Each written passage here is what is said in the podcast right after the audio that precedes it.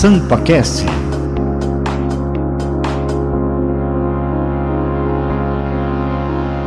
Contador, advogado, professor, corretor de imóveis, conselheiro da Associação Comercial de São Paulo, integrante do Rotary Club, auditor fiscal do Estado e vereador aqui na casa. Nosso convidado de hoje está no seu oitavo mandato. É isso aí, Dani. Olha, com tanta experiência, ele é o vereador decano aqui na Câmara e tem hoje a função de líder do partido PSDB. No SampaCast de hoje recebemos Gilson Barreto. Bom dia, boa tarde, boa noite. Eu sou Daniel Monteiro. Esse é o SampaCast, podcast oficial aqui da Rede Câmara. Do meu lado, que prazer, Suelen Gonçalves. Tudo bom, Su? Oi, Dani, tudo bem? Prazer. É, oi, São Paulo. Oi, Brasil. Tudo certo, gente? Oi, vereador, muito bem-vindo. Bom, você também seja muito bem-vindo ao SampaCast e obrigada pela sua presença aqui. Vereador, muito obrigado por estar aqui conosco. Esse SampaCast já vou abrir perguntando, é, porque é o tema do programa, mas o senhor não, não nasceu aqui, né, vereador? Como foi sua infância até? Do, do, quem foi, como foi o Gilson Barreto bebê? Como foi essa origem do Gilson?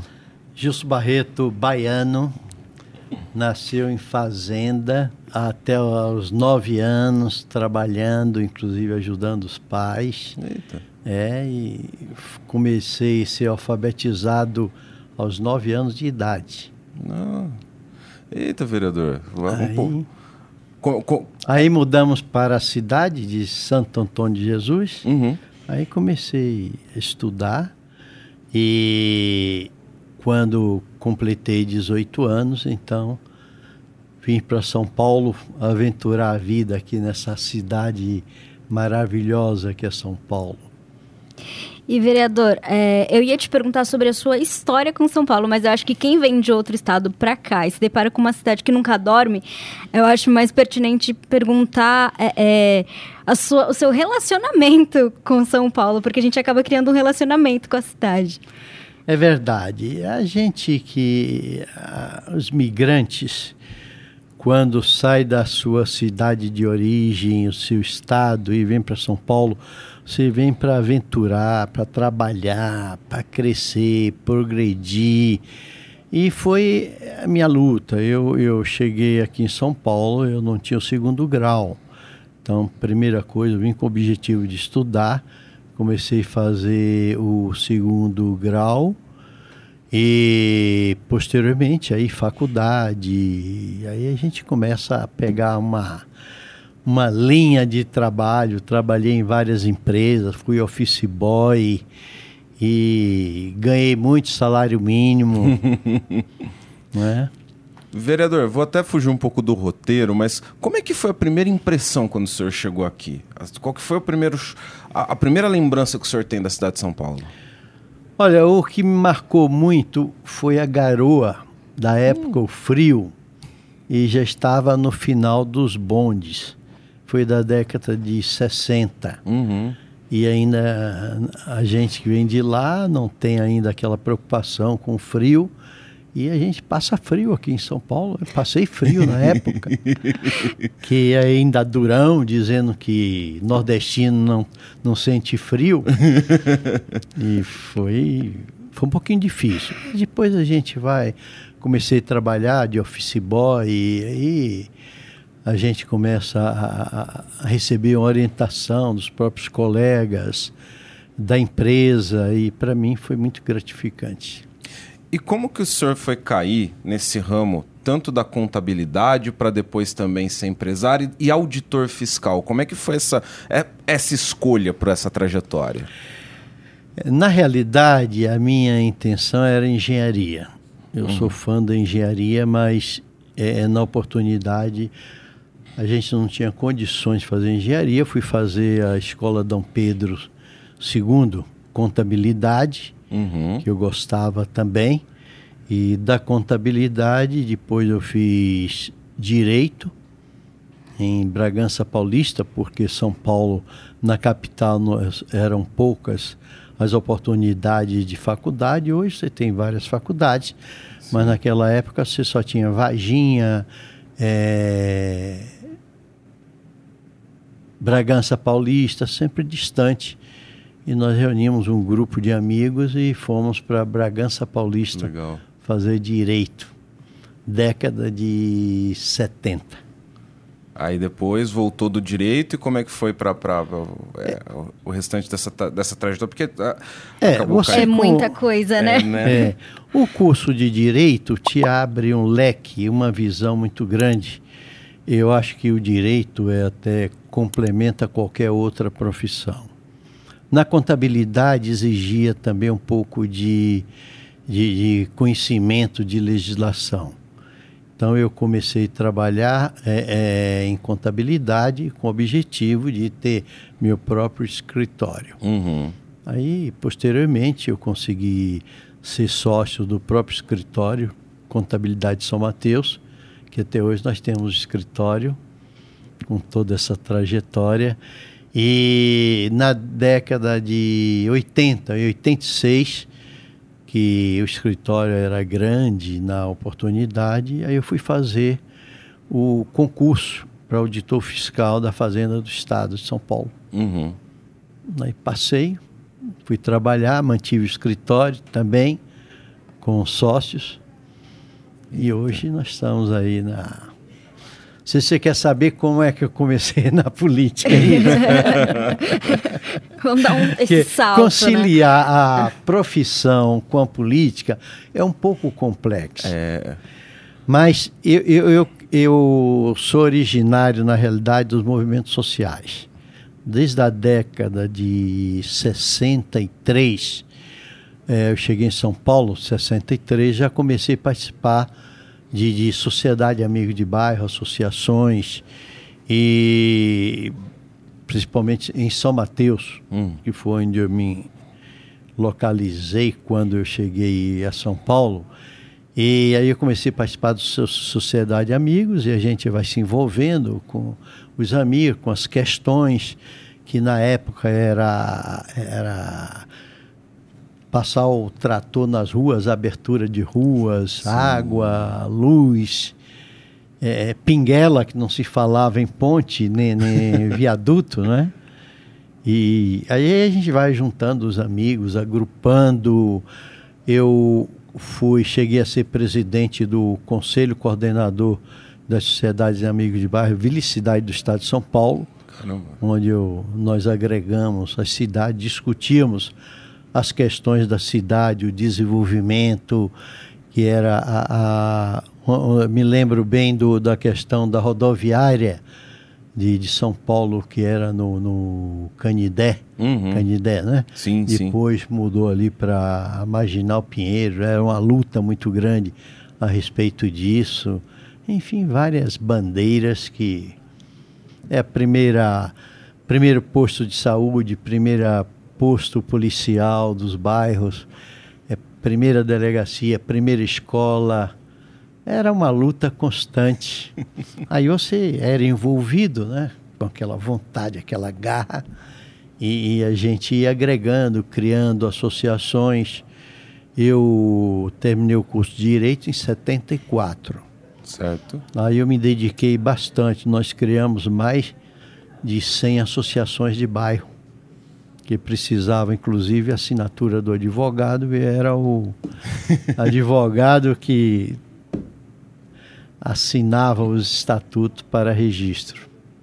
Agora, todos nós, independente da profissão, a gente sempre tem um mentor, uma inspiração para começar. Precisa partir, né, assistindo alguém. Quem foi a inspiração do senhor para entrar na política e te mostrar de certa forma que era o caminho certo a seguir?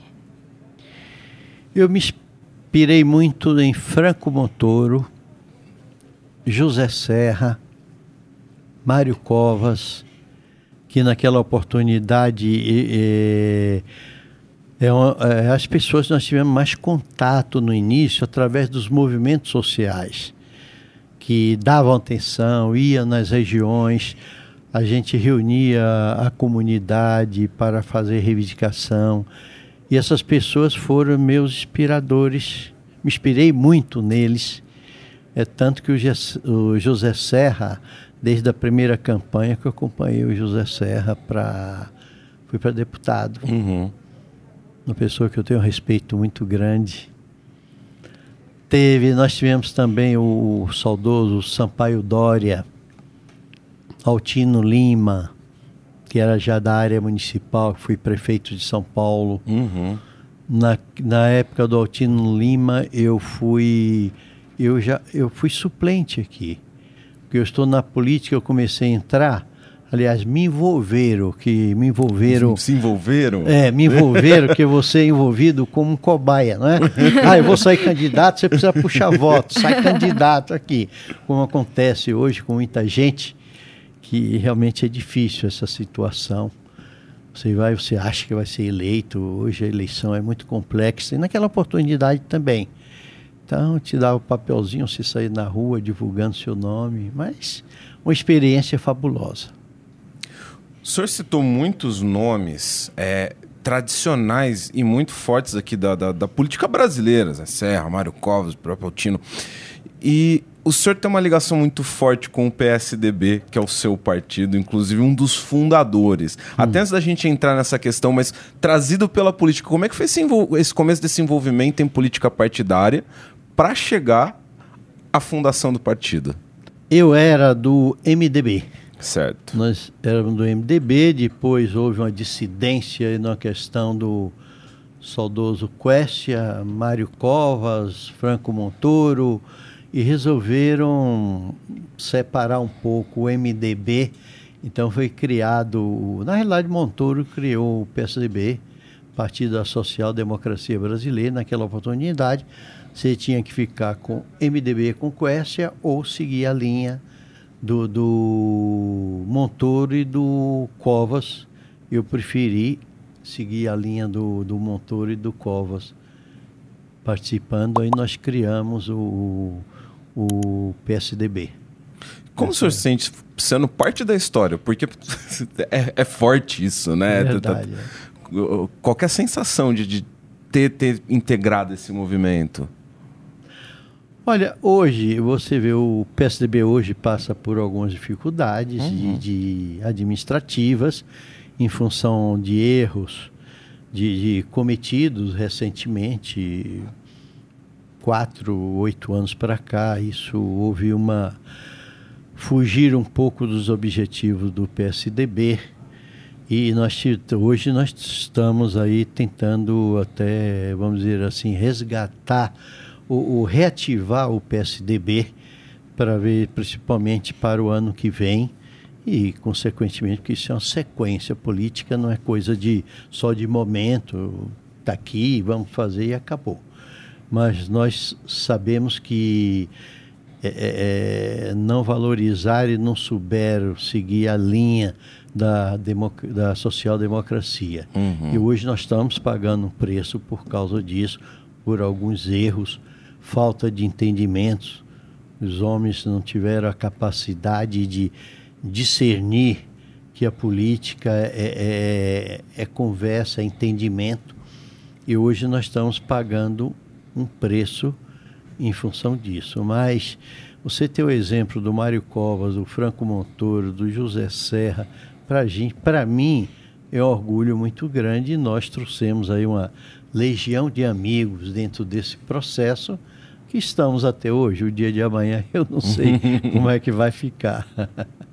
Já que nós voltamos um pouco atrás na história, mesmo sendo muita história, o senhor consegue destacar coisas que para o senhor foram inesquecíveis, projetos que marcaram, uh, coisas que fizeram a diferença na cidade de São Paulo em que o senhor esteve ali envolvido e que tiveram grande destaque? Olha, são muitos, porque quando você, na realidade hoje, a máquina pública não cumpre o seu dever junto ao cidadão. E o dever do parlamentar seria fiscalizar o executivo, cuidar da questão do orçamento, de verbas, é, é, olhar no, no desenvolvimento mais econômico, no todo. Mas há uma lacuna muito grande entre a necessidade da comunidade e o poder público constituído. E ainda, infelizmente, nós não cobrimos. Essa lacuna, os vereadores, os parlamentares, são obrigados a fazer. Aqueles que se dedicam as questões populares. Uhum. Então, você é o intermediador hoje entre a necessidade da comunidade e o poder público constituído. Porque fica difícil para o poder público, principalmente quando você pega um governo mais centralizador, fica difícil o munícipe ter um espaço é, é, maior para ele se manifestar. Hoje Sim. mudou muito. Atualmente, eu posso dizer que as portas abriram bastante, existe, mas ainda o poder central ainda é um traz fechado. um pouco, precisa abrir mais, ter uma participação mais efetiva. E o que a gente brigava muito era pelo asfalto, é, é, colocar água encanada, na casa das pessoas, que a gente ia junto à Sabesp, menos que eu me lembro, mais de 40 mil casas eu ajudei a, a, a brigar. Como é que você ajuda? Você reunia a comunidade na Sabesp, brigar, brigar para não cobrar o cavalete, uhum. para poder. Tem duas casas, tem que pôr dois cavaletes, não é um só que vai dar problema familiar. Tudo isso, então, é um trabalho que você faz do dia a dia que hoje nós, vereadores mais, vamos dizer assim, mais antigos dentro do processo, você ainda continua, porque a comunidade cobra isso, muito de você isso aí. Uhum. Eu gosto, eu visito as comunidades sábado e domingo, eu adoro sair de menos no período da manhã até as duas, três horas, visitar as comunidades, ver os problemas, trazer para o executivo. Eu trabalho muito principalmente nessa área. E o senhor ainda tem contato, ainda trabalha também com, essas, com as associações de bairro? Elas são importantes né? nesse diálogo, nesse pé de chão mesmo de visitar e ver quais são as demandas? Trabalho, trabalho muito, porque hoje o, o está mais centralizado, questão, porque a cidade de São Paulo é uma cidade irregular, toda uhum. irregular. Você não vê as comunidades, os loteamentos, todos irregulares. Até recentemente, agora com o, o Bruno Covas e o Ricardo Nunes, é que realmente estão legalizando a terra das pessoas hoje que estão adensados há muito tempo. Uhum. Você pega as Coab, vou dar um exemplo da Zona Leste, Coab 2, Coab 1, até pouco tempo não tinha documento da terra dos apartamentos Sim. que pagaram, eh, levaram 20, 30 anos pagando e não tinha documentação, a escritura, o documento de, de, de propriedade legítima, não tinha. E há pouco tempo é que começou e está. Agora a cobrança está muito grande, está havendo hoje um trabalho muito grande do, do, do esforço do executivo para poder legalizar a, a, a essas pessoas aí. Nós, no plano diretor de 2014, 2016, eu fui presidente Sim. da comissão e nós é, resolvemos o problema das comunidades, que até as comunidades que tivessem adensado até 2014, tá. que nós transformamos em Zona Especial de Interesse Social 1. Para quê? Para poder entrar a questão da água, esgoto, luz, que muitos ainda não têm. Uhum. Então, nós é, é, conseguimos, o parlamento, conseguimos regularizar a situação dessas comunidades. Ah, eu, precisei, eu apresentei um projeto de lei para autorizar a prefeitura poder entrar com a máquina de regularização mecânica num desses bairros que até então não podia fazer. Tá. Era proibido. E quem é que proibia? Se alguém denunciasse no Ministério Público, o Ministério Público é, é, processava a prefeitura. Tá. Então os subprefeitos ficavam amarrados. Hoje existe uma lei que foi sancionada pelo prefeito Ricardo Nunes, que o, o, as subprefeituras podem é, é executar serviços na nesses bairros que ainda não estão regulares. Agora, é uma história, é, é muito gozado. É igual o jovem, né? Você não pode entrar. E para regularizar, você precisa ter asfalto, água e luz. Você acha que o morador de, de, de uma comunidade tem condições de pagar? Não, Ganha não salário mínimo, vai pagar? É igual o jovem, não trabalha porque não tem prática. E não tem prática porque não porque tem não trabalho trabalha. para ele. Porque Né? é exigido uma prática, né? É verdade. é. Agora, São Paulo, ao longo do tempo, foi né, é, modificando, se modernizando. Existem demandas que o senhor ainda consegue ver desde aquela época e que ainda precisam continuar trabalhando em determinadas demandas? Ou as demandas mudaram? O que, que o senhor vê como uma demanda urgente hoje para nós? Você me perguntou sobre as sociedades amigos de bairros e associações. Isso. As associações hoje têm um papel muito importante é, de levar é, é, serviços públicos e ser o intermediador nessas comunidades. Hoje a cesta básica, hoje as comunidades estão distribuindo, as sociedades amigas de bairro, fazendo o papel de distribuição de cesta básica, que hoje na prefeitura distribui 7 mil cestas básicas dia hoje na cidade de São Paulo. É um avanço muito grande. Outro ainda é a distribuição do leite, é, através do governo do Estado. Se vê ao longo do tempo que as entidades recebem faz distribuição. E muita gente precisando vai lá buscar um litro de leite, porque não tem, falta em casa. Ou para o idoso ou para a criança. Um dos trabalhos. E os outros trabalhos sociais que eles fazem esses convênios. Hoje, o que tem de convênio, a erradicação de, de falta de creche na cidade de São Paulo, isso foi um avanço muito grande e graças a essas organizações sociais que fizeram o convênio, assumiram e nós, inclusive recebe muitas críticas, né? Mas hoje foi salvação. Hoje você não tem criança fora de creche. Na cidade de São Paulo não Sim. tem. Então, Zerou a é fila, um avanço né? muito grande e graças a essas organizações sociais prepararam isso. Outro trabalho que eu também trabalhei muito e ainda ajudo muito, essa questão habitacional. A questão habitacional na cidade de São Paulo tem como ser resolvido e tem que ter investimento. Agora é do governo federal, estadual, municipal.